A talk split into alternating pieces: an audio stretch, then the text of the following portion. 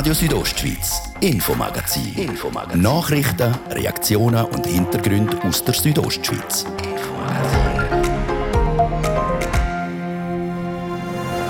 Ein Konzertbesuch oder ein Sportanlass mit ganzen Haufen anderen Zuschauerinnen und Zuschauern. Man kann es sich irgendwie fast nicht mehr so recht vorstellen. Viel zu lang ist schon her, wo wir das letzte Mal an so einem Anlass können dabei sein Das wird sich bald ändern, wie der Bundesrat bekannt hat am Mittwoch. So sollen beispielsweise im Juni auch schon Pilot-Events in Graubünden stattfinden. Und das zeigt ja auch, dass man wette in Richtung Öffnung, in Richtung Normalität einen Schritt weiterkommen. Ein Schritt weiter zurück zur Normalität, das hört man doch gerne. Wie genau dass die Anlässe geplant sind und wie groß denn doch das Risiko ist, wir haben nachgefragt. Und auf welcher Seite sind ja schon beim Lesen von dem 143-seitigen Abstimmungsbüchlein. Gespickt leider nicht mit Bildchen, sondern mit wunderbaren Auszügen aus der Bundesverfassung. Vielleicht ein bisschen schwer verdaulich, so als Bettlektüre. Die schwere Verdaulichkeit ist ein generelles Problem. Das liest tatsächlich wahrscheinlich kaum irgendjemand ganz durch. Sagt sogar unser Politexperte über das Abstimmungsbüchlein von der Vorlage, wo wir dann am 13. Juni darüber befinden. Warum dass es dermal so viel sind und wie er erwartet, dass wir abstimmen, respektive wie viele von uns das wirklich an Turnen gehen bei so einem riesen Abstimmungssonntag.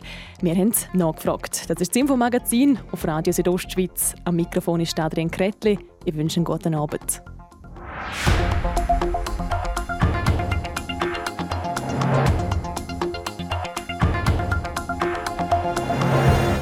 Fünf Pilotveranstaltungen mit je bis zu 1000 Besucherinnen und Besuchern. Die können noch im Monat Juni in jedem Kanton durchgeführt werden. So will man schweizweit eben herausfinden, inwiefern später denn im Sommer Grossveranstaltungen könnten funktionieren und wo es noch ein bisschen happert. Auch in Graubünden sind bis jetzt vierjährige Pilot-Events im Juni geplant, wie mir Martin Böhler erklärt hat.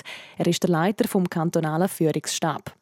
Ein wichtiger Match für Galanda Broncos, Europa Cup, sie spielen gegen Schwäbisch Hall. Das zweite ist eine Veloveranstaltung auf der Lenzer Heide. Dann haben wir die Pferdetage in Maienfeld. Und dann, und da sind wir besonders gespannt, entwickeln wir einen Anlass zusammen mit dem Verein Kur, wo wir probieren, für Jugendliche einen Anlass zu organisieren, wo möglichst viel soll ermöglicht werden Wie hat man entschieden, welche das jetzt genau dran kommen? Hat man da einen riesen Ansturm gekriegt und müssen extrem aussortieren? Ganz so war es nicht. Es hat doch einige Veranstalter, gehabt, die sich gemeldet haben, die aber meistens kleinere Veranstaltungen machen wollten. Äh, Versammlungen, Sachen, die wir eigentlich schon ausprobiert haben, beispielsweise die Gemeinsversammlungen, die wir im Mai ja als Vorpilotprojekt, so haben wir das genannt, genutzt haben. Und in der Grössenordnung haben wir eigentlich gar nicht viel müssen siebeln. Es ist sogar eher so, wo dann definitiv entschieden wurde vom Bundesrat, dass man fünf Anlässe durchführen kann, was uns gefreut hat haben wir noch mal Kontakt mit möglichen Organisatoren. Die haben jetzt aber noch nicht zugesagt oder, oder haben zum Teil sogar schon wieder abgesagt. Was sind das die Kriterien konkret gewesen? Ich glaube, die Grösse habe ich schon herausgehört, dass viele Anlässe einfach zu klein gewesen wären. Genau, von der Anzahl Teilnehmerinnen und Teilnehmer ist, ist ein Punkt gewesen, eben, dass wir drinnen etwas machen können, dass wir draußen etwas machen können, dass wir quasi einen Stadionbereich haben, dass wir aber auch einen, wie jetzt bei dem, bei dem Rennen eben einen Streckenverlauf haben, wo, wo das Sitzen nicht möglich ist. Das sind so die Auswahlkriterien gewesen. Eigentlich entlang von den Kriterien vom Bund sich handeln, um möglichst viel von diesen Bereichen austesten oder ausprobieren. Also man probiert da zum Möglichst eigentlich ans Limit zu gehen, um die Vorgaben, die man vom Bund hat, auszukosten. Ist es nicht auch ein gewisses Risiko, das man da dann auch eingeht? Das ist natürlich ein gewisses Risiko, wir wollen ja genau nachher für den, wenn größere Anlässe möglich sind, ab Juli die Erfahrungen haben. Wir wollen auch eigentlich nicht für den Bund in erster Linie die Auswertungen machen, die wir jetzt machen, sondern damit das Gesundheitsamt, das schlussendlich den Auftrag hat, die Konzepte zu genehmigen, aber Bescheid weiß, wo sind so die roten Linien, was tut, was tut nicht.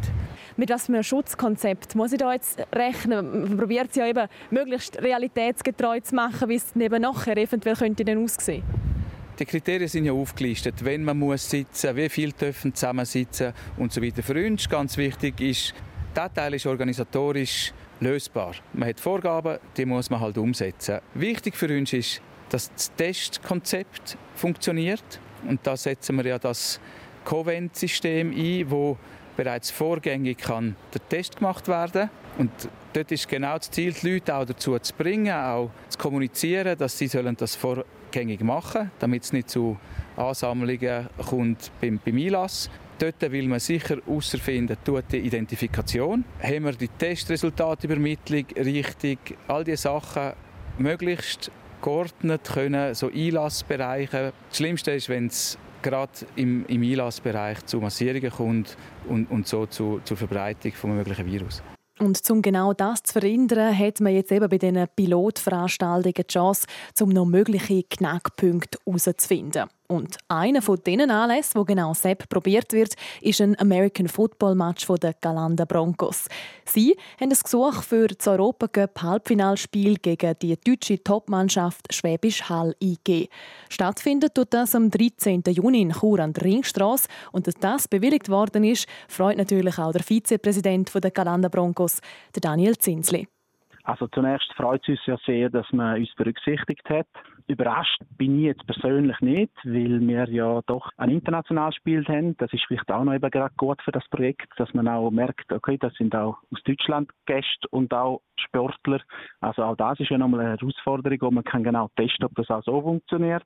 Und darum, ja, und da wir das Stadion voll haben, haben ich eigentlich ich persönlich sehr gehofft und damit gerechnet, dass wir das auch kriegen, ja. Eine derartige Pilotveranstaltung, die jetzt bewilligt worden ist jetzt für das Spiel der Broncos, das ist doch sicher auch mit einem äh, enormen Mehraufwand verbunden. Ja, das ist so. Also das Erste ist ja mal, dass ja alle Leute testet nur rein dürfen. Egal ob geimpft, genesen, also es müssen wirklich alle getestet sein. Und da hat man sicher Unterstützung von Covent und von Trägern. Und, aber wir müssen natürlich dort auch noch Leute stellen. Es gibt Zusatzleute dort. Äh, man muss natürlich auch schauen wegen den Abständen und, und, und. Also es ist schon recht ein Aufwand. Aber der ist es eigentlich wert, weil wir wollen ja auch irgendwo etwas ja, bewirken, indem man sagt, schauen, so ein Projekt geht. Wir hoffen, dass alles auch gut rauskommt. Und dann merkt man ja, gut, dann kann man für andere Projekte das eben benutzen. Oder? Und darum sind wir eigentlich auch stolz, dass wir da einen Beitrag leisten dazu. 1000 Zuschauer wären möglich bei dieser Pilotveranstaltung. Sind 1000 überhaupt auf dem Sportplatz Ringstraße möglich? Ja, eben, leider nicht. Es ist eben so, dass die Regeln sagen, dass nur zwei Drittel der Sitzplätze dürfen beleidigt sein wegen den Abständen halt. Also bringen wir natürlich nicht die 1000 her. Es würden sicher 1000 Leute kommen, das Europacup-Halbfinale, aber von den Plätzen her wird das halt leider ja, reduziert um zwei Drittel der Kapazität vom Stadion. Die Galanda Broncos sind seit Jahren schon die dominierende Mannschaft in der obersten Spielklasse von American Football. Jetzt gerade eure Sportart ist arg gebeutelt. Ihr habt den Spielbetrieb noch nicht können aufnehmen, weil ihr nicht unter Profimannschaften geht. Ihr habt noch einige Herausforderungen zum Stemmen, bis ihr den Spielbetrieb könnt wieder aufnehmen Ja, das ist ein bisschen so. Es ist für uns die Footballer, Schweizer Footballer nicht so einfach. Es ist ja der Entscheid vom Bund mit 50 Leuten, die zusammen Sport treiben dürfen, außer man wäre semi-professionell eingestuft und das ist eben nationale Liga leider nicht. Und somit ist der Start am 20. Juni halt noch in der Schwebe, aber es sind sehr viele Bemühungen da, dass man das gleich herbringt. Man ist nochmal dran, dass man da vielleicht gleich den Status kriegt für die nationale Liga und falls nicht, ist man jetzt dran, um zu schauen, ob man halt die zwei Runden am Juni irgendwie nachholen könnte weil es ist eine Sommerpause geplant und dann im Herbst geht es weiter, dass man halt den Herbst verlängert. Also das sind Bestrebungen dran. Wie es rauskommt, wissen wir auch noch nicht. Aber ich bin überzeugt, dass es eine Meisterschaft geben wird sagt Daniel Zinsli zuversichtlich, der Vizepräsident der Galanda Broncos im Interview mit Martin De Platzes. Der Europacup Halbfinalmatch in Form eben von so einer Pilotveranstaltung vom Kanton findet dann am Sonntag, am 13. Juni auf dem Sportplatz Ringstrasse in Chur statt. Und eben der 13. Juni, der ist auch aus anderer Sicht ganz spannend, nämlich aus politischer. Das Thema jetzt gerade.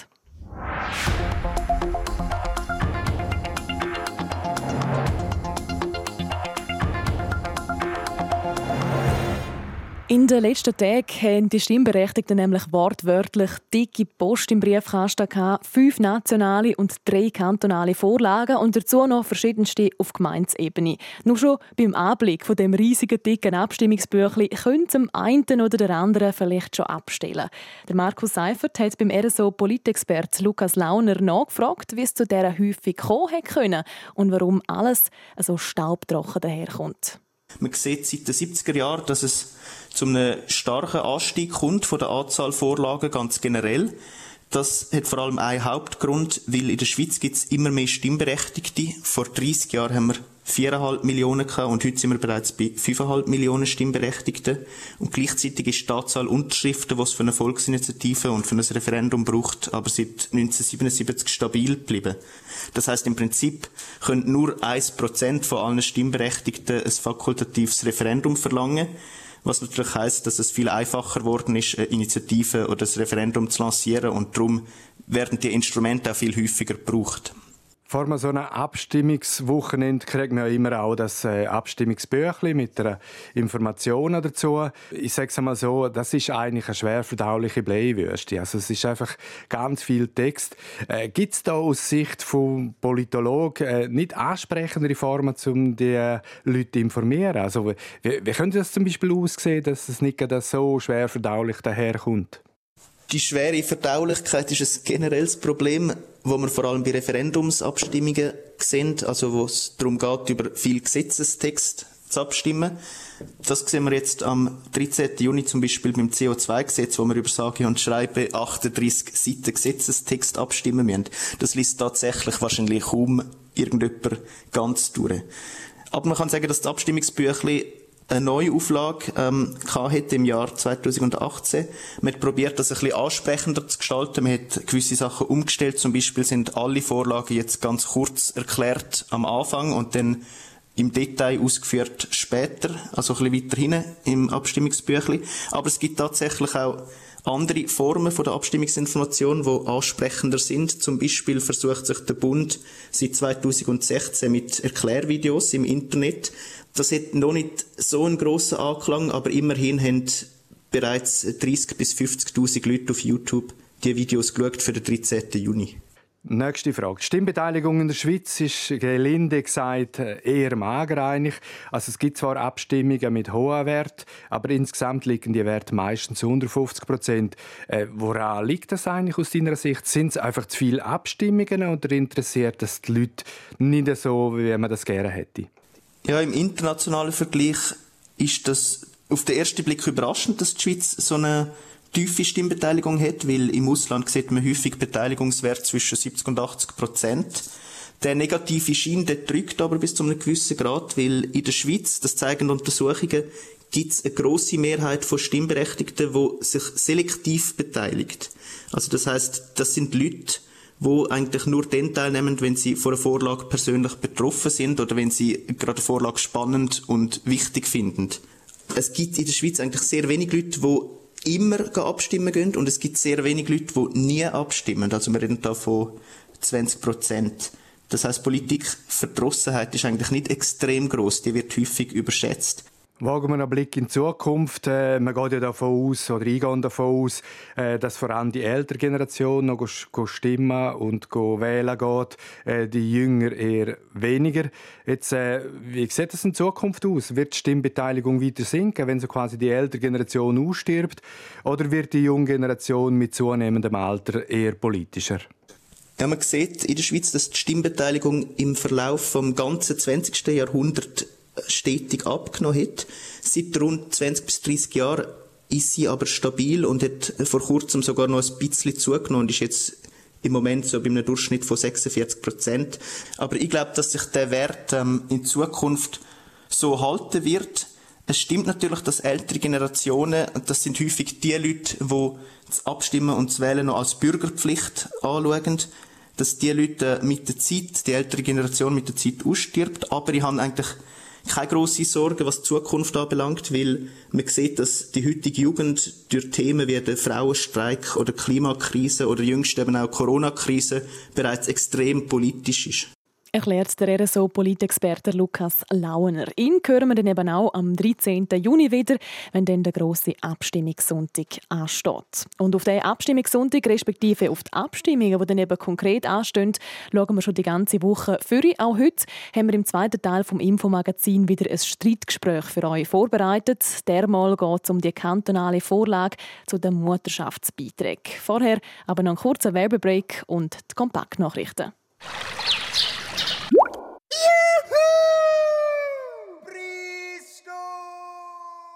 Wir senken die Preise dauerhaft. Jetzt sind viele Produkte für Ihren Grillplausch günstiger geworden. Und es kommen laufend weitere dazu.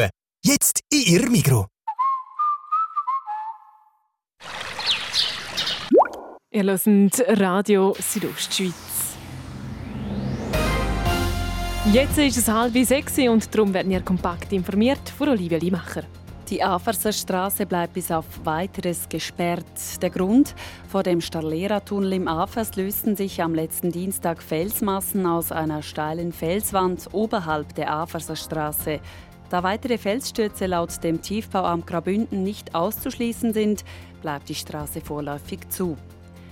Die EU-Arzneimittelbehörde EMA hat grünes Licht gegeben für die Zulassung des Corona-Impfstoffes der Hersteller BioNTech und Pfizer für Kinder ab 12 Jahren. Das teilte die EMA in Amsterdam mit. Es ist der erste Impfstoff in der EU, der auch für Menschen unter 16 zugelassen ist. Die Covid-19-Impfung wird in der Schweiz neu allen schwangeren Frauen ab dem vierten Monat empfohlen.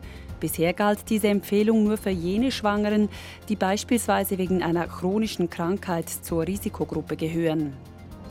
Der Schweizerische Gewerkschaftsbund SGB hat die Volksinitiative für ein besseres Leben im Alter eingereicht.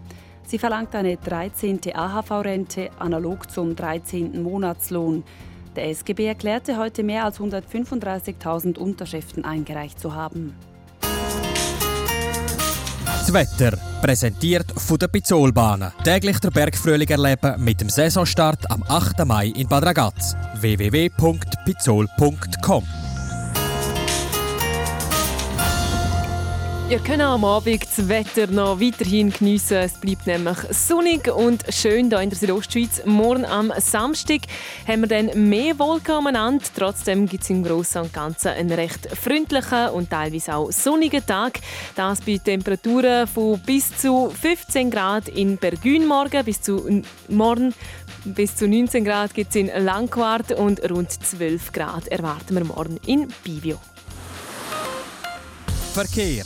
Präsentiert von Greencover AG in Sargans. Ihre Spezialist aus der Region für nachhaltige und effiziente Gebäudehülle. greencover.ch Geduld ist gefragt. Die Kur in der Stadt dort ist nämlich der übliche Feierabendverkehr gerade unterwegs. Rechnen also ein bisschen mehr Zeit ein. Das wären alle Meldungen für den Moment aus dem roten Verkehr soweit störungsfrei. Euch allen unterwegs wünsche ich weiterhin ganz eine gute Fahrt.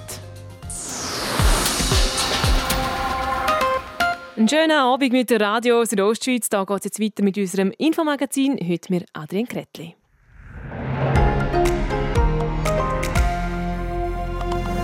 Radio Südostschweiz, Infomagazin. Infomagazin. Nachrichten, Reaktionen und Hintergründe aus der Südostschweiz.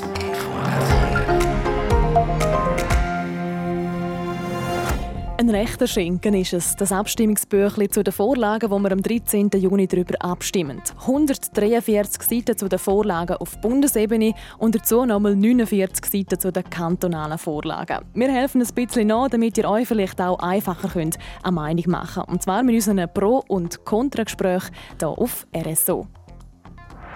Der Abstimmungssonntag vom 13. Juni bei Radio Südostschweiz. Wir berichten umfassend über den Wahlkampf, zeigen Pro und Contra und liefern Zwischenergebnisse und Analysen. Heute schauen wir uns die kantonale Vorlage zum Gesetz über die Aufhebung der Mutterschaftsbeiträge an.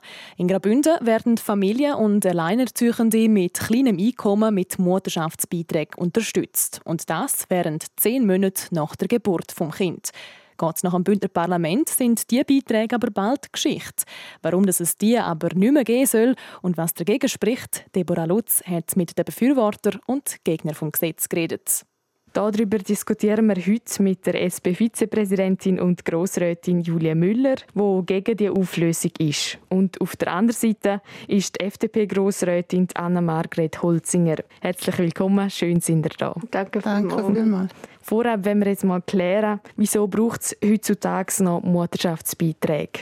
Ich antworte gerne, da ich ja dafür bin, dass man die Mutterschaftsbeiträge auch weiterhin beibehaltet. Äh, wir sind der Meinung, dass Mutterschaftsbeiträge eine sehr wirksame und effektive Unterstützung für Familien in finanzieller Schwierigkeiten sind und dass es eben nicht langt, die Leute einfach in Sozialhilfe abzuschieben, sondern dass man ihnen eine Chance bieten kann mit diesen Mutterschaftsbeiträgen. Wie sehen Sie das, Frau Holzinger? Ich antworte auch sehr gerne. Ich bin nicht gegen die Unterstützung von bedürftigen Müttern, absolut nicht. Ich sehe einfach einen anderen Weg als über Mutterschaftsbeiträge. Ich finde, Abschieben in die Sozialhilfe tönt ganz schlecht und ich finde es schade, dass man das so ausdrückt. Die Sozialhilfe wird immer stigmatisiert. Das ist jetzt ein weiterer Punkt, dass man sie in Zukunft noch mehr stigmatisieren wird. Ich glaube, wir müssen dagegen schaffen, dass Sozialhilfe etwas ist, ist, wo man in Anspruch nehmen kann, etwas Wichtiges ist und nichts, wo man sich dafür muss schämen muss. Julia Müller, die Mutterschaftsbeiträge sind vor 30 Jahren eingeführt worden. Unter anderem ist davon ausgegangen, dass ein Elternteil nach der Geburt von einem Kind nicht schaffen wird. Und damit ist höchstwahrscheinlich die Frau gemeint gewesen. Sieht eine zukunftsorientierte Familienpolitik nicht anders aus? Das ist ja so. Und genau, aber auch das ist Kritik von uns an dieser Vorlage. Weil es ändert faktisch nichts daran, dass Eltern, und es geht eben nicht nur um Frauen, es geht um Eltern und um Kinder, die finanzielle Unterstützung brauchen, dass die so Unterstützung kriegen, dass sie nachher einen guten Start auch wieder ins Berufsleben haben. Dass sie möglichst wenig Belastung haben nach der Geburt von einem Kind und dass nachher der Übertritt, wenn man wieder weg arbeiten geht, dass der möglichst einfach ist. Und die Mutterschaftsbeiträge, die wir haben, auch wenn sie vielleicht mit gewissen anderen Begründungen eingeführt worden sind, dort zumal, die gewährleisten das. Und gleich jetzt der Kanton will zwar die Mutterschaftsbeiträge streichen, aber die frei werdenden Mittel, die werden weiterhin in die Familie fließen, in eine bessere familienergänzende Kinderbetreuung, in weitere Massnahmen im Bereich der Sozialhilfe.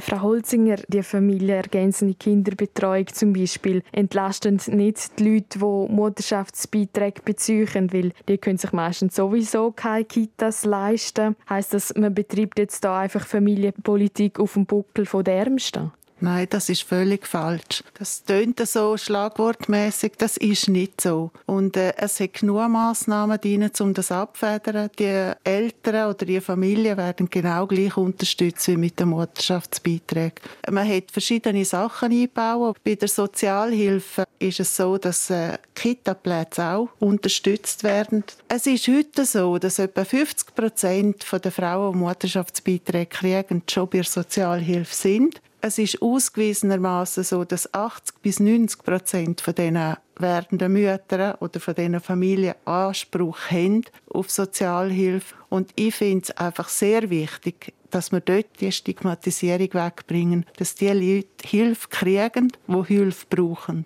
Aber das heißt ja dann gleich, dass die Leute, die jetzt Mutterschaftsbeiträge beziehen, die haben eigentlich die einzige Möglichkeit, nachher Sozialhilfe zu beantragen, oder Julia Müller?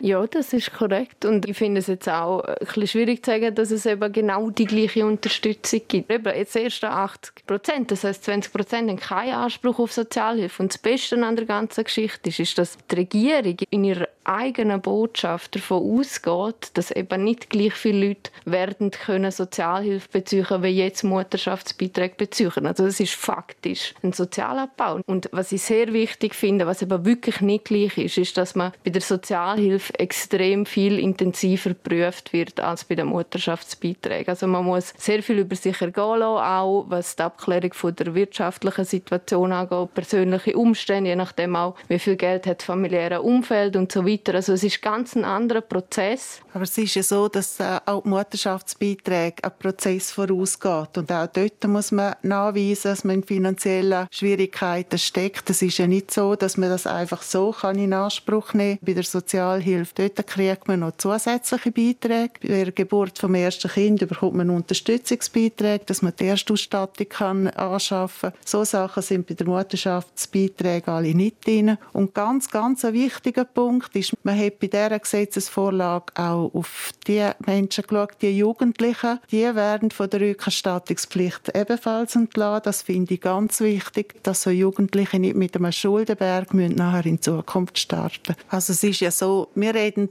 im Durchschnitt von 80 so Fällen pro Jahr, wo wir da äh, diskutieren. Die Hälfte von denen sind schon bei der Sozialhilfe und äh, werden schon über Gemeinden mitfinanziert. Darf ich noch etwas zu diesen, zu diesen 80 Fällen sagen? Das stört mich auch ein bisschen in der Diskussion, auch im Grossen Rat. Habe ich das schwierig gefunden, dass davon geredet wird, dass es wenig Fälle sind. Aber da muss man aufpassen, weil wenn man das abrechnet, dann ist das eins von 22 Kindern, wo profitiert von diesen Mutterschaftsbeiträgen. Da kann man sagen, das ist ein Kind pro Schulklasse, oder, wo das betrifft. Und das andere, was eben auch wichtig ist, ist, dass das jedes Jahr 80 neue Fälle sind. Oder? Das ist nicht so, dass dann nachher die Fälle wieder die gleichen sind im nächsten Jahr. Sprich, es sind eben nicht so wenig Fälle, wie das teilweise angetönt wird. Julia Müller, Anna Margret Holzinger, ihr sind beides Frauen. Eure Meinungen gehen auseinander. Frau Holzinger, Sie sind selber Mutter von vier Kindern und gleich sind Sie jetzt für eine Abschaffung von Mutterschaftsbeiträgen. Wie geht das zusammen? Also ich glaube nicht, dass äh, Grossrätin Müller und ich so weit auseinander sind, auch wenn wir völlig äh, in einer anderen Partei sind. Ich engagiere mich sehr für den sozialen Bereich und zwar aus voller Überzeugung. Ich sehe es einfach ein bisschen anders als Grossrätin Müller. Ich sehe, dass man einen anderen Weg kann gehen und trotzdem die Familie unterstützen. Man nimmt ihnen nichts weg. Es ist ein anderes System, das zum Tragen kommt. Und äh, ich sehe jetzt nicht, dass die Familien schlechter gestellt kommen. Das ist für mich ein Grund, dass ich da dahinter stehe kann man sagen, dass vielleicht eure Grundwerte die gleichen sind, aber wenn man das jetzt umsetzt, da sehen ihr vielleicht andere Lösungsansätze. Ja, also wahrscheinlich dann über, über alles her gesehen haben wir wahrscheinlich nicht überall ganz genau die gleichen Grundwerte. Aber was ich mega merke, ist, dass wir in dieser Frage schon beide auch sehr lösungsorientiert sind. Eben die Frage von wie schaffen wir es, Familien in Armut zu unterstützen, wie kommen wir weiter mit der, kind äh, mit der familienergänzenden Kinderbetreuung. Und dort, glaube ich, sind wir so weit auf der gleichen Wellenlänge, einfach bezüglich jetzt dieser Frage sehen wir es, glaube ich, wirklich ein bisschen anders. Jetzt noch zum Schluss in zwei Sätzen. Was ist eure Message, Julia Müller? Wieso sollte man Nein sagen für eine Aufhebung von diesen Mutterschaftsbeiträgen? Ich möchte wirklich die Bündner Bevölkerung bitten, zu dieser Vorlage Nein zu sagen. Wir können das besser machen. Wir brauchen eine wirksame Armutsbekämpfung bei uns im Kanton und eine effektive Unterstützung von der familienergänzenden Kinderbetreuung. Und diese Mogelpackung hier, die sollte man wirklich ablehnen. Anne-Margret Holzinger, wieso ein Ja am 13. Juni in die Urne legen? Also ich glaube, wir haben jetzt hier eine Vorlage geschaffen, die diese Punkte verknüpft und wo eine Absicherung darstellt. Man lässt niemanden im Regen stehen, man unterstützt alle auf ihrem Weg und darum denke ich, kann man mit gutem Gewissen ein Ja in die Turnen legen. Die Mutterschaftsbeiträge sind dort mal eingeführt worden, wo es äh, noch gar nichts vom Bund. Jetzt kennen wir die 14 Wochen Mutterschaftsurlaub für alle. Das ist ein Riesenschritt und ich glaube, man darf jetzt den nächsten Schritt machen und die Familie stärken und auch die familienergänzende Kinderbetreuung. Anna-Margret Holzinger und Julia Müller, danke für das Gespräch. Begleitet hat das Pro- und Kontragespräch zum Gesetz über die Aufhebung der Mutterschaftsbeiträge Deborah Lutz. Und auch nächste Woche sind die kommenden Abstimmungen wieder Thema hier bei uns im Infomagazin. Jeweils im zweiten Teil reden wir mit den Befürwortern und den Gegnern der nationalen, kantonalen und auch kommunalen Vorlagen. Abstimmen wir am 13. Juni.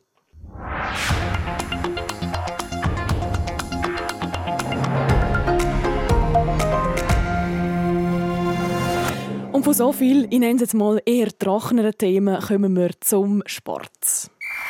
Der Sport präsentiert vom CELS, am Zentrum für Leistungsdiagnostik und Sportmedizin im Spital Thusis. Für Athleten, Achtsame und Ambitionierte. CELS.ch und so haben wir es heute von der Tour de Suisse. Olivia Limacher die muss nämlich ihre Etappen ändern. Zwei Pässe werden gestrichen.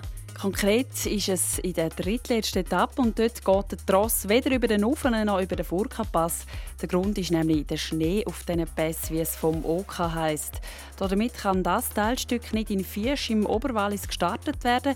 Stattdessen fängt die sechste Etappe in Andermatt an, geht dann über die Nordseite vom Gotthardpass ins Tessin und von dort an, wie ursprünglich geplant, über den Lukmania-Pass auf Disentis Sedrun. Wir bleiben bei den Velorennen. Graubünden ist nämlich ein Teil vom Giro d'Italia. In der zweitletzten Etappe geht es am Samstag über die Pässe San Bernardino und Splügen. Mit dabei ist auch der Buschlafer Bergspezialist Matteo Padilatti. Zum Hockey. Nach der 8 zu 1 Gala gegen die Slowakei von gestern kommen die Schweizer an der Eishockey-WM in Riga morgen mit Russland zu tun über. Und der Rekordweltmeister hat die drei ersten Partien zwar gewonnen, hat sich bis jetzt aber nicht gerade von der besten Seite gezeigt. Die Schweiz will die Gruppe gewinnen. Darum sage ich das Spiel morgen gegen Russland ein sehr wichtiges. Das hat der Trainer Patrick Fischer vor dem Spiel gesagt. Schweiz gegen Russland. Das Spiel fängt morgen Nachmittag um 3 Uhr an. SRF überträgt live. Der Sport präsentiert vom CELS, am Zentrum für Leistungsdiagnostik und Sportmedizin im Spital Thusis. Für Athleten, Achtsame und Ambitionierte. CELS.ch das war das Infomagazin hier bei uns auf RSO. Das Wichtigste aus der Region und die ganze Sendung zum Nachlesen gibt es jederzeit online unter südostschweiz.ch oder jeweils vom Montag bis Freitag, immer am Abend um Viertel ab 5 Uhr hier auf RSO. Ich wünsche einen schönen Abend und ein gutes Wochenende. Am Mikrofon war Adrian Kretli.